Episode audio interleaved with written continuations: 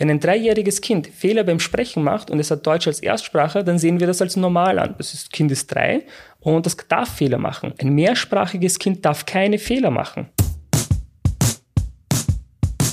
Hallo und herzlich willkommen zu Aufstehen laut, der Podcast für alle, die was bewegen wollen. Mein Name ist Maria Meyerhofer und ich bin Geschäftsführerin von Aufstehen. In unserem brandneuen Podcast spreche ich mit Aktivistinnen, Expertinnen und Betroffenen über die Themen, die vielen von uns so richtig unter den Nägeln brennen.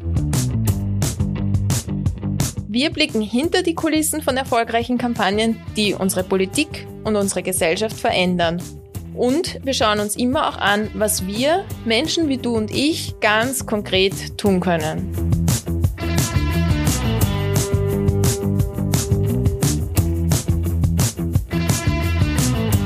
Deutsch ist der Schlüssel für eine gelungene Integration. So oder so ähnlich sagen es PolitikerInnen wie Bundeskanzler Kurz oder Integrationsministerin Raab, wenn sie über Bildung und Integration sprechen. Glaubt man allerdings Expertinnen, so sind die PolitikerInnen mit ihren Konzepten und vor allem ihren Maßnahmen dazu derzeit auf dem Holzweg. Einer dieser Experten, die Kritik üben, ist Ali Dönmes. Er ist Initiator der Initiative gegen die sogenannten Deutschförderklassen. Mit ihm spreche ich heute in diesem Podcast darüber, was in unserem Bildungssystem falsch läuft, wie Rassismus immer mehr Kinder zu Bildungsverliererinnen macht und was wir tun können, um diesen Teufelskreis zu durchbrechen. Lieber Ali, schön, dass du heute hier bist. Herzlich willkommen. Hallo. Hallo, danke für die Einladung. Wir beide kennen uns erst seit ein paar Monaten, als du mich angerufen hast und mir von deiner Idee oder deinem Anliegen erzählt hast, bevor du dann bei uns eine Petition gestartet hast. Dazu kommen wir gleich noch. Bevor wir darüber sprechen, möchte ich dich bitten, ähm, magst du dich ganz kurz vorstellen, wer bist du und was machst du beruflich? Also mein Name ist Ali Dönmes, ich bin Logopäde und arbeite in Wiener Neustadt in einer Praxis und therapiere mehrsprachige Kinder mit Sprachentwicklungsverzögerungen und Störungen und bin zusätzlich noch äh, Lehrer für Deutsch äh, als Fremd- und Zweitsprache. Ich gebe auch Seminare zum Thema Mehrsprachigkeit und Sprachentwicklungsverzögerungen, Störungen für Pädagoginnen, ganz besonders für interkulturelle MitarbeiterInnen in Kindergärten, beziehungsweise auch für Kindergartenpädagoginnen. Also ich beschäftige mich ganz viel mit äh, Sprachtherapie, mit Mehrsprachigkeit und Sprachstörungen dein Anliegen, ähm, für das du dich engagierst, das ist ein bisschen auch aus diesen oder sehr stark auch, auch aus dieser Beschäftigung mit dem Thema Mehrsprachigkeit, Spracherwerb heraus erwachsen. Kannst du uns ein bisschen erzählen, worum es da geht und was auch deine Motivation ist, sich zu engagieren? Also als Person, die jetzt in diesem Bereich arbeitet und weiß, wie mehrsprachiger Spracherwerb abläuft, ist es für mich ganz schwer auszuhalten, zuzuschauen, wie äh, politische Maßnahmen gesetzt werden, wie diese Deutschförderklassen oder fehlende Maßnahmen, wie ein Schwerpunkt in der äh, Pädagoginnenausbildung, was Mehrsprachigkeit betrifft. Das ist für mich ganz schwer zum Zuschauen. Und bei den Deutschförderklassen habe ich auch im Vorfeld das sehr kritisch betrachtet und habe im Juni, kurz vor Schulschluss, die Gelegenheit gehabt, mit einer Schulleiterin äh, darüber zu sprechen, wie es jetzt einmal läuft mit diesen Deutschförderklassen und äh, was sie mir berichtet hat, war einfach katastrophal und mir hat das wirklich richtig leid getan, dass ihr die Hände gebunden sind, dass sie nichts machen kann und diese, diese Gesetzgebung umsetzen muss, diese Deutschförderklassen. Da habe ich beschlossen, das war so Mitte Juni, da habe ich beschlossen, ich muss was tun und habe dann überlegt und diese Petition dann initiiert und auch mit BildungsexpertInnen wie eben Heidi Schroth, wie Daniel Landau, aber auch eben Netzwerk Sprachenrechte, Hannes Schweiger von der Uni Wien wir haben uns dann eben die Köpfe zusammengetan und äh, haben dann einen Brief formuliert und eben diese Petition gestartet. Für unsere Hörerinnen und Hörer, die die Diskussion um die Deutschförderklassen vielleicht mitbekommen haben, noch ein bisschen zur Erklärung. Diese Deutsch, sogenannten Deutschförderklassen gibt es seit ungefähr zwei Jahren. Kannst du ein bisschen ausführen, was die genau sind oder was die Idee dahinter ist? Also der, die Idee dahinter ist, Kinder werden so mit circa fünf Jahren, da sind sie noch im Kindergarten, bevor sie also in die Schule kommen, werden sie getestet. Da gibt es einen Test, der heißt MIKD-Test. Das ist, ähm, genau, dieser Test wird durchgeführt Äh, und anhand dieses Tests wird entschieden, sind die Kinder, also können die Kinder der, Unterricht, der Unterrichtssprache Deutsch folgen. Das wird mit diesem Test ermittelt.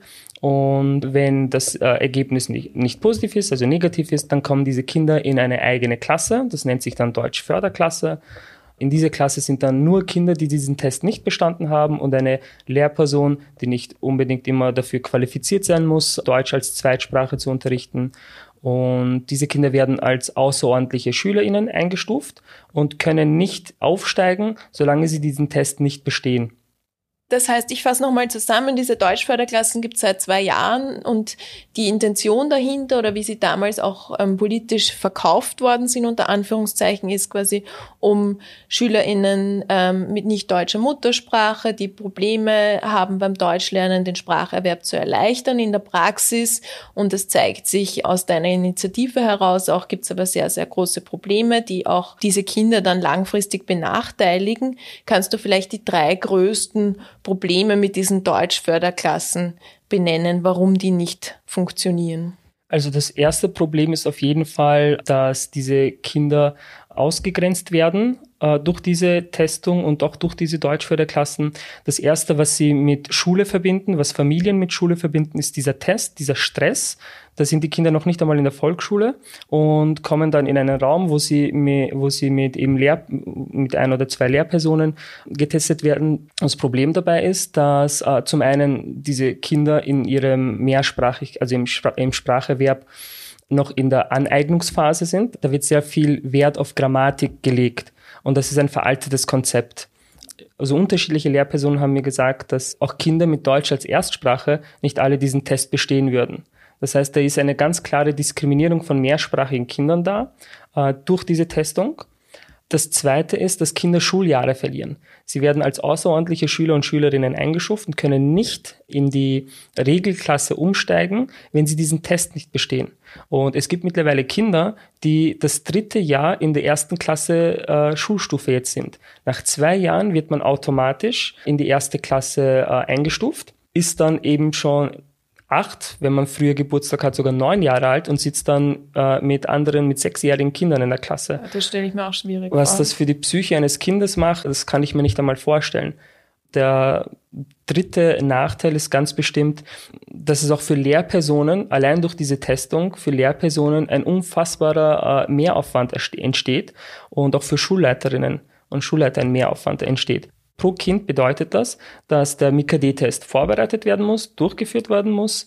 Dann muss das Ergebnis dokumentiert werden, im System eingetragen werden, dann ein Elterngespräch geführt werden, wo dann die Lehrpersonen auch in, diesem, in dieser Zwickmühle sind. Sie sehen, dass es eine diskrimini ein diskriminierender Test ist, sie können aber nichts tun. Das heißt, da werden auch Eltern und, und Lehrpersonen in eine konfrontative Position gebracht. Das geht ein bisschen in dieser Debatte unter, was es für Lehrpersonen bedeutet und was es auch für die äh, Eltern-Lehrperson-Beziehung macht oder was es dann für sie bedeutet, genau. Mhm.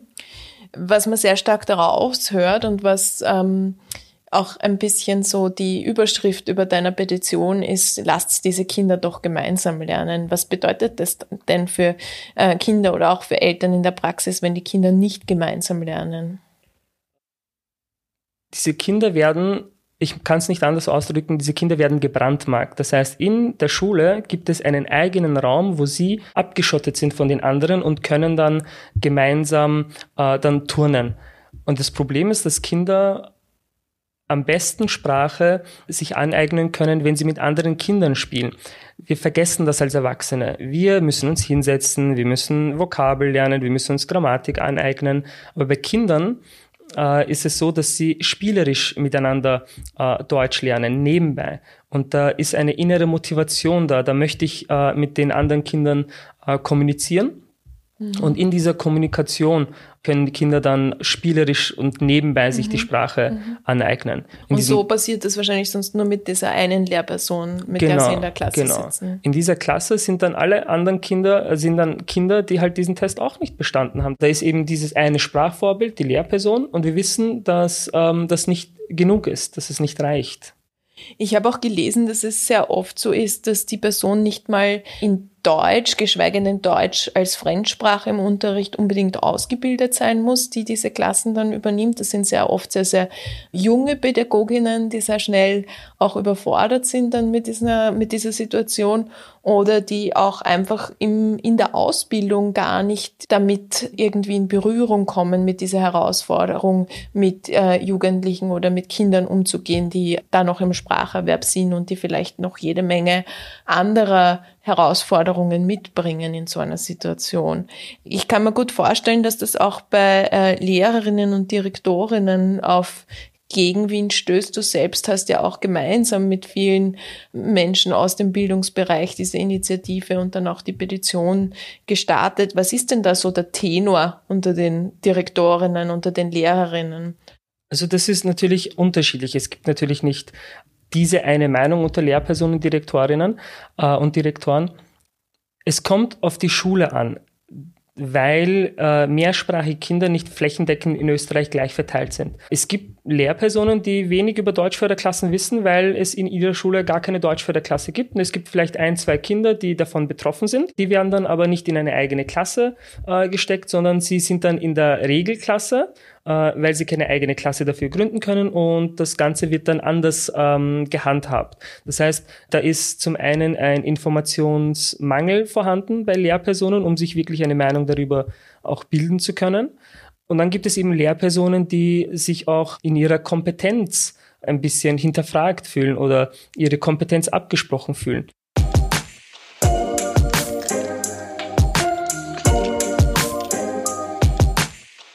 Man hat ja in der Debatte um die Mehrsprachigkeit sehr oft den Eindruck, dass es im Moment auch von PolitikerInnen sehr stark als Defizit empfunden wird, wenn Kinder und Jugendliche nicht Deutsch als Mutter oder Erstsprache haben. Also als Beispiel, ich habe vor kurzem einen Artikel gelesen, ein Interview mit der Integrationsministerin Raab in der Krone, wo sie ähm, gesagt hat, es ist ein Riesenproblem, also das war so der Kern der Aussage, es ist ein Riesenproblem, dass es so viele Kinder mit nicht deutscher Erstsprache gibt. Und ich habe mir dann gedacht, na ja, aber das sagt ja noch gar nichts über die Deutschkenntnisse von diesem Kind aus. Was macht das denn mit den SchülerInnen, aber auch mit ihren Eltern, wenn die Gesellschaft so über sie denkt, wenn Türkisch, Arabisch, Bosnisch zu sprechen sofort als Defizit auch erkannt wird? Also, ich glaube, da müssen wir jetzt ein paar Dinge aufschlüsseln. Äh, ich finde das sehr gut, dass du die Statistik angesprochen hast, weil du hast es auch sehr gut ähm, gesagt. Äh, diese Statistik erfasst nicht Mehrsprachigkeit, sondern sie erfasst nicht deutsche sogenannte Muttersprachen. Äh, das heißt, es gibt dieses Bild, was normal ist, nämlich normal in der Gesellschaft ist, dass man eine deutsche Muttersprache hat. Das heißt, diese Statistiken erfassen ein Problem und keine, keine Bestandsaufnahme. Diese Statistiken schauen nicht an, wie viele Kinder sind mehrsprachig, sondern wie viele Kinder sind nicht deutschsprachig. Das heißt, der Blick an sich auf diese Kinder ist nicht, okay, wie viele Kinder haben wir, was machen wir jetzt und so, sondern wie, wie viele Kinder sind ein Problem. Die Existenz dieser Kinder ist dann in dieser Debatte äh, das Problem. Das Zweite ist, dass ich finde, dass wir unterscheiden müssen zwischen Defizit und äh, zwischen Problem. Die Gesellschaft noch die Politik sieht nicht, dass äh, Mehrsprachigkeit ein Defizit ist, sondern dass Mehrsprachigkeit ein Problem ist. Und zwar ein Problem für das jetzige und veraltete österreichische Schulsystem. Das ist ein großer Unterschied, weil mit einem Defizit, wenn, wenn man es als Defizit sehen würde, dann würde man sich äh, Lösungen überlegen äh, und schauen, okay, wie kann ich das System verbessern? Wenn ich es aber als Problem für das System äh, sehe, dann ist die Herangehensweise, wie, wie bekämpfe ich das Problem? Wir schauen uns also nicht an, okay, wir haben jetzt 60 Prozent der Kinder, die können schon eine Sprache, wenn sie in die Schule kommen. Wie können wir Schule gestalten, dass wir alle Kinder fördern können? Wir diskutieren aber nicht darüber, sondern wir führen Deutschförderklassen ein, um das bestehende System weiterlaufen zu lassen, weil die Maßnahmen, die ab dem Kindergartenalter gesetzt werden, nicht dazu führen, dass Kinder mit Schuleintritt schon der Unterrichtssprache folgen können, sondern äh, dass wir sie aussortieren. Diese Kinder werden im System aussortiert. Der Name dafür, wenn man eine Gruppe von Menschen aufgrund der Sprache äh, diskriminiert, ist Rassismus. Und wenn das im System verankert ist, ist das institutioneller Rassismus. Allein der MIKD-Test zeigt schon, den würden auch nicht äh, den würden auch Kinder mit Deutsch als Erstsprache nicht bestehen. Dieser Ein Einstufungstest. Genau, mhm. dieser Einstufungstest, den würden auch Kinder mit Deutsch als Erstsprache nicht bestehen. Die werden aber nicht getestet, sondern es werden mehrsprachige Kinder getestet. Was es mit den Kindern macht, kann ich äh, ein Beispiel aus meiner Praxis geben. Kinder bekommen schon sehr früh mit, welches Wertesystem äh, in der Gesellschaft vorherrscht. Ich habe letzte Woche eine Familie in der Praxis gehabt. 2005 sind sie nach Österreich geflüchtet. 2016 haben sie ein Kind bekommen. Das Kind ist jetzt vier Jahre alt und ist bei mir in der Therapie gewesen. Zur Testung hat das Kind eine Sprachstörung. Und die Mutter erzählt mir, dass ihr Kind sagt, äh, Mama, die anderen Kinder wollen nicht mit mir spielen, weil ich nicht Österreicher bin ich habe der Mutter erklären müssen oder habe ihr Gott sei Dank erklärt, ihr Kind ist talentiert. Das Kind hat seit circa 18 Monaten Kontakt zur deutschen Sprache und kann für 18 Monate super Deutsch. Das heißt, es ist in der Sprachentwicklung und eignet sich die Sprache sehr schnell an, super an, aber da es wenig Wissen über mehrsprachigen Spracherwerb gibt, gibt es auch keine Fehlertoleranz. Wenn ein dreijähriges Kind Fehler beim Sprechen macht und es hat Deutsch als Erstsprache, dann sehen wir das als normal an. Das ist klar, das ist, Kind ist drei und das darf Fehler machen. Ein mehrsprachiges Kind darf keine Fehler machen. Das heißt, das, was das Kind eigentlich erlebt in der Situation, ist blanker Rassismus, weil das Kind zum Problem gemacht wird und nicht problematisiert wird, dass in dem System irgendetwas nicht funktioniert und dass dem Kind deshalb nicht bestmögliche ähm, Voraussetzungen geboten werden, sozusagen. Genau, genau. Mhm. Und das, was dann Kind, was das Kind jetzt dazu macht, also die Frage war ja, was macht es mit Kindern, wenn sie eben diese Abweichung sind, wenn sie von der Gesellschaft problematisiert sind? Dieses Kind verweigert jetzt mit der Mama Arabisch zu sprechen weil es eben dazugehören möchte und sieht, dass es von anderen Kindern schlecht behandelt wird und es beginnt dann quasi in einer Form, sich selbst zu hassen, die Sprache der Familie dann vermeidet und sagt, na, ich will nicht mehr Arabisch sprechen, weil wenn ich Arabisch spreche, dann mögen mich die anderen nicht. Also Kinder bekommen das sehr, sehr früh mit. Mhm. Ich finde das super spannend, weil ähm, ich habe das auch immer wieder von Bekannten oder so gehört, die sagen, ich bereue das so jetzt im Nachhinein, ich bin jetzt ein erwachsener Mensch, ich habe irgendwann aufgehört, meine Erstsprache, meine Familiensprache, meine eigentliche Umgangssprache zu sprechen, weil ich in der U-Bahn schief dafür angeschaut worden bin oder weil mir meine Volksschullehrerin gesagt hat, jetzt hör auf oder noch schlimmer, ähm, du darfst in der Pause nicht mit deiner türkischen Freundin Türkisch sprechen oder so ähnlich. Ähm, die Melissa Erkurt beschreibt das auch in ihrem Buch ganz gut und sagt, ähm, ihr tut's unglaublich leid, dass sie nicht ähm, besser Bosnisch sprechen kann, aber sie hat eine Zeit lang gar nicht gesprochen, weil sie Angst hatte, dass sie dadurch irgendwie ähm, negative Erfahrungen machen muss. Also wir leben in einem System auch ein, und haben ein Bildungssystem, das den Kindern das ähm, sehr, sehr stark auch vermittelt.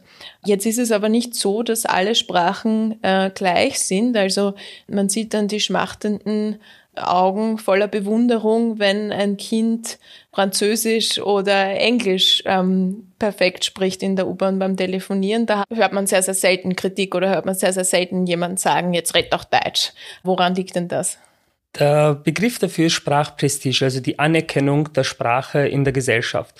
Und es geht unter, dass mit der Anerkennung der Sprache auch die Menschen dadurch anerkannt werden. Und im Umkehrschluss dann natürlich, wenn bestimmte Sprachen nicht anerkannt werden, dann bleibt es ja nicht bei der Sprache, sondern Sprachverbote oder eine Herabwürdigung von Sprachen richtet sich auch automatisch gegen die SprecherInnen dieser Sprache. Das heißt, ähm, dieses Sprachprestige, diese Anerkennung führt dazu, dass wir eine absurde Situation haben, wo eben äh, es problematisiert wird, dass Eltern zu Hause ihre, Erstspr ihre Familiensprache sprechen, ihre Kinder dann aber in eine Schule schicken müssen, wo die Kinder Englisch lernen müssen, also eine andere Sprache. Das ist so eine absurde Situation, in der wir uns bewegen, deswegen, weil eben Rassismus in der Gesellschaft nicht offen thematisiert wird. Wir glauben, Rassismus ist das, was die, was, was die, was Rechtsradikale machen. Wir erkennen diesen offenen Rassismus. Also wenn wir offen sagen, okay, du bist weniger wert und halt beschimpft, also wir, wir erkennen äh, Beschimpfungen äh, als Rassismus und nicht einmal dann äh, wollen das Menschen erkennen. Mhm. Äh, dass aber Rassismus gesellschaftsstrukturiert und wenn wir auch sagen, Kinder werden rassistisch sozialisiert äh, in unserer österreichischen Gesellschaft, dann äh, wehren sich Menschen, weil sie mit Rassismus so etwas Böses verbinden, nicht aber wissen, wie Rassismus funktioniert. An dem Beispiel mit der Sprache, mit Sprachverboten, äh, wenn in der Schule Kindern verboten wird, bestimmte Sprachen zu sprechen, dann macht es natürlich was mit ihnen. Aber wir stellen uns nicht die Frage, was macht es mit weißen österreichischen Kindern, die Deutsch sprechen und sehen, aha, meine Sprache ist überlegen und diese Kinder haben sich mir äh, unterzuordnen. Ich habe ein Kind in der Therapie gehabt, das mir gesagt hat, wenn es in der Pause mit dem Freund äh, Türkisch spricht, dann melden das die Klassensprecher und Stellvertreterin der Lehrperson. Ich habe das mit, ähm, ich habe das auch auf Twitter öffentlich thematisiert, wo sich eine Kollegin gemeldet hat und gesagt hat, ja, Sprachverbot an ihrer Schule, das gibt es. Es gibt zwar nicht offiziell, äh, dass man Sprache verbieten darf, aber sie ist die einzige äh, in der Schule, die äh, Sprachen mit einbezieht, Kinder zu ExpertInnen ihrer Sprachen macht, dass man äh, mit Übersetzungen arbeitet, einfach über Sprachen spricht, äh, Englisch mit einbezieht und quasi diese, diese äh, Sprachen als Ressource verwendet. Und sie muss sich aber in ihrer Schule dafür rechtfertigen vor ihren, Lehr vor ihren Kolleginnen und Kollegen, warum sie das überhaupt zulässt, dass Kinder in einer nicht deutschen Sprache sprechen. Das heißt, das System, so wie es ist, indem es quasi nicht schafft, ähm, gute Voraussetzungen zu schaffen für ähm, Kinder im Spracherwerb, schafft auch Strukturen oder reproduziert auch Strukturen, in denen sich quasi diejenigen, die zur Mehrheits- oder auch Dominanzgesellschaft gezählt werden, stark fühlen können und die anderen schwach fühlen müssen. Und das schon bei kleinen Kindern. Du hast ähm, ich, ich glaube, das war in einem äh, Kommentar vom, im Standard von dir, da hast du geschrieben, ein Teil der Bevölkerung ist äh, je nach Kontext in ständiger Erklärungsnot gegenüber der Dominanzgesellschaft. Kannst du vielleicht kurz erklären, was du damit meinst? Ich muss mich ständig dafür rechtfertigen und mit ich meine ich alle Menschen in Österreich, die äh, von einer österreichischen Norm abweichen. Wir haben schon äh, ein bisschen darüber gesprochen, in, was ist in Österreich normal? Ein österreichisches Kind, das spricht Deutsch zu Hause, das ist christlich oder christlich geprägt zumindest oder atheistisch oder wie auch immer, das gehört auch noch zum Österreichischen. Und alles, was davon abweicht, ist im weiteren Sinne ein Problem. Menschen müssen sich rechtfertigen, warum sie zu Hause nicht Deutsch sprechen und warum sie in ein Gebetshaus gehen oder woran, woran sie glauben. Das ist damit gemeint. Also wir müssen uns ständig rechtfertigen. Diese, dieser Mythos oder dieses Märchen von Integration und wenn man das und das und das macht, äh, dann ist man integriert, äh, das, ist, das ist ein Märchen und das ist auch nur ein Instrument, um bestimmte Machtverhältnisse äh, aufrecht äh, zu erhalten. Also Kinder, die in Österreich geboren werden, die passen nicht nach Österreich, mit denen muss etwas gemacht werden, damit sie funktionieren. Das wirkt so, als ob sie kaputt wären. Also ich bin in Österreich geboren, wohin soll ich integriert werden? Das ist, das ist so mein, mein Zugang. Deswegen lehne ich zum Beispiel den Integrationsbegriff so ab und verwende den immer, wenn ich ihn verwenden muss, immer unter Anführungszeichen, weil es eben nicht um Zusammenleben geht, sondern es geht darum, dass ein bestimmter Teil der Bevölkerung aus dieser Integrationsdebatte mit diesem Begriff Forderungen an eine bestimmte Bevölkerungsgruppe stellen kann. Da geht es eben bei Integration nicht um Zusammenleben und wie können wir gemeinsam zusammenleben und was können wir tun, damit Kinder äh, eine gerechte Bildungschance haben, sondern es geht darum, über andere Bevölkerungsgruppen bestimmen zu können. Also im Endeffekt geht es um Macht. Macht. Macht ist ein gutes Stichwort. Hast du das Gefühl, dass diejenigen, die jetzt an den Schalthebeln sitzen in der Politik, auch tatsächlich was verändern wollen und ein wahres Interesse daran haben, ähm, das Bildungssystem zu verbessern oder wahre, und jetzt setze ich es auch unter Anführungszeichen, Integration wollen oder haben die da vielleicht gar kein Interesse dran?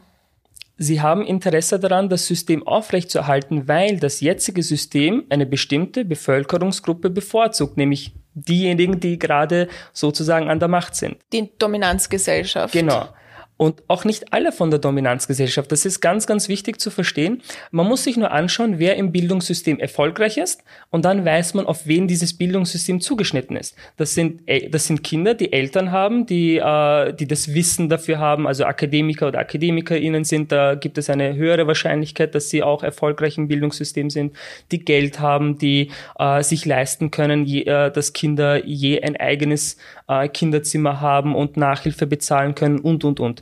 Diese Kinder sind im Bildungssystem am erfolgreichsten. Und da fallen ganz viele Kinder auch ähm, aus diesem System heraus, äh, die auch eben weiß und deutschsprachig sind und auch Teil der Dominanzgesellschaft sind, aber die Grenzlinie wird trotzdem bei Migrationsbiografie äh, gezogen. Das heißt, Kinder mit Migrationshintergrund seien die Verlierer oder Verliererinnen. Es verlieren auch äh, Kinder im Bildungssystem, die weiß und deutschsprachig sind, nur äh, wird dann quasi davon abgelenkt. Es wird ein Wir geschaffen, wo diese Menschen, die eigentlich auch in diesem Bildungssystem schlechter dargestellt sind, äh, in diesem Wir inkludiert sind und auf eine andere Bevölkerungsgruppe gemeinsam mitzeigen können. Das heißt zum Beispiel äh, Menschen, die, wir erleben das ja auch immer wieder in der Politik und gerade rechtsextreme Politik macht sich diese Umkehr von wir und die anderen ja auch zunutze, um dann ähm, quasi die Leute, die sich gerade benachteiligt fühlen, zum Beispiel weil sie so sozioökonomisch benachteiligt sind, also geringeres Einkommen haben und damit auch ihren Kindern vielleicht nicht die Nachhilfe zeigen können, dass man die äh, zahlen können, dass man die mit ins Boot holt und dann gemeinsam auf die bösen Ausländer unter Anführungszeichen zeigen kann mit dem Finger und sagen kann, das sind die anderen, das sind, das ist das Problem.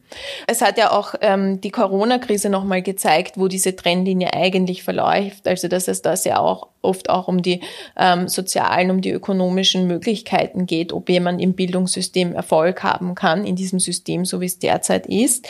Wenn du jetzt ähm, Bildungsminister wärst und drei Maßnahmen äh, umsetzen könntest, ähm, um dieses System gerechter zu machen und zu verändern, was wäre denn das? Ganz kurz drei Maßnahmen. Ganz kurz drei Maßnahmen. Maßnahme Nummer eins, ich würde das Schulunterrichtsgesetz so verändern, dass es eine geteilte Verantwortung gibt äh, zwischen äh, Eltern und äh, dem Staat, dass Kinder bei Schuleintritt der, der Unterrichtssprache Deutsch folgen können. Momentan ist es so, dass Eltern die volle Verantwortung haben. Es funktioniert aber nicht.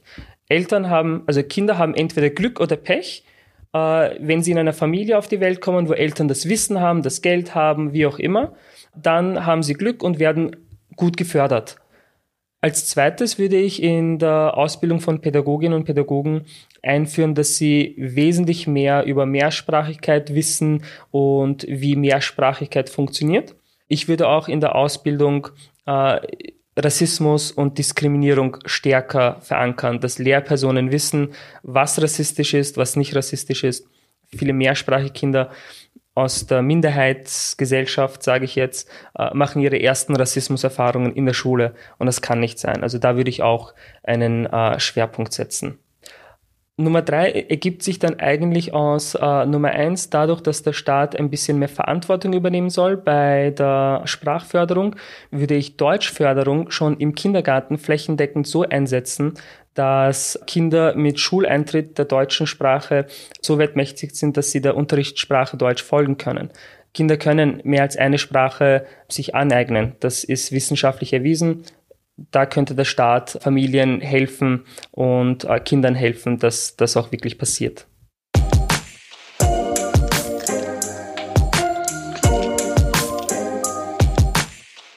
Jetzt gibt es ja viele ähm, Menschen, die diesen Podcast hören, die vielleicht selbst nicht diese Rassismus- oder Diskriminierungserfahrungen gemacht haben, weil sie der Mehrheitsgesellschaft oder sogenannten Dominanzgesellschaft angehören, ähm, die mit Erstsprache Deutsch aufgewachsen sind. Was erwartest du oder was wünschst du dir denn von diesen Hörerinnen, Hörern, Menschen wie mir, die dieses Privileg sozusagen in unserer Gesellschaft, leider Privileg, ich war vielleicht auch gern mehrsprachig aufgewachsen, haben? Wie kann man zu der Situation beitragen, die besser zu machen? Ich glaube, das Wichtigste ist Solidarität. Das klingt vielleicht abgedroschen, aber wir müssen der Wahrheit ins Auge blicken. Von diesen Deutschförderklassen ist eine ganz bestimmte Bevölkerungsgruppe betroffen, nämlich mehrsprachige Kinder. Und es wird nicht funktionieren, weil eben eine Demokratie Mehrheit entscheidet. Wenn die Mehrheit sich nicht auf die Seite von äh, eben diesen benachteiligten Kindern stellt, dann werden wir auch dieses Problem nicht lösen können. Das heißt, Solidarität bedeutet, ich stelle mich dazu, ich unterstütze Menschen, die auf diese Diskriminierung hinweisen und auch ein bisschen zu ihrem Problem machen und äh, dabei helfen, dieses Problem auch zu lösen, weil alleine werden wir das äh, nicht schaffen. Und da würde ich auch jetzt auch auf die Petition hinweisen und äh, dort durchlesen, was unsere Forderungen sind, weil unsere Forderungen auch für alle Kinder von Vorteil sind. Wenn wir zum Beispiel äh, kleinere Gruppen und mehr Pädagoginnen pro Gruppe fordern, dann können alle Kinder besser lernen, zum Beispiel. Also äh, Solidarität, damit wir gemeinsam äh, Kinder für die Zukunft besser fördern können. Mhm. Wie willst du denn die Forderungen deiner Initiative durchsetzen und wie können wir euch auch unterstützen als Einzelpersonen?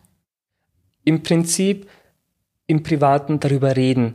Es wissen so viele Menschen nicht, die natürlich äh, davon nicht betroffen sind wenn ich mein Kind in die Volksschule schicke und das gar nichts mit der Deutschförderklasse zu tun hat, dann weiß ich nichts darüber. Es wissen auch oft Lehrpersonen nichts darüber. Das heißt, ich bitte darum, äh, teilt diese Petition und redet darüber. Schaut euch das Video an, liest unsere Forderungen durch, liest den Petitionsbrief durch, redet darüber, was Deutschförderklassen sind und am besten unterschreibt auch und schickt es Lehrpersonen, damit sie das auch unterschreiben können. Vielen Dank, Ali, für das Gespräch, auch für, für die vielen Tipps und Anregungen, was wir tun können. Wir haben wie immer auch dieses Mal in unserer Folgenbeschreibung vom Podcast von dieser Folge die ähm, Infos und alle Links ähm, zur Petition, zum Video und so weiter gesammelt. Das heißt, ihr könnt euch das alles auch nochmal durchlesen und anschauen. Und ähm, ich bedanke mich für, bei dir, dass du da warst, ähm, dass du uns auch viele äh, neue Aspekte näher gebracht hast und freue mich schon auf die nächste Folge. Bis bald, wenn es wieder heißt, Aufstehen laut.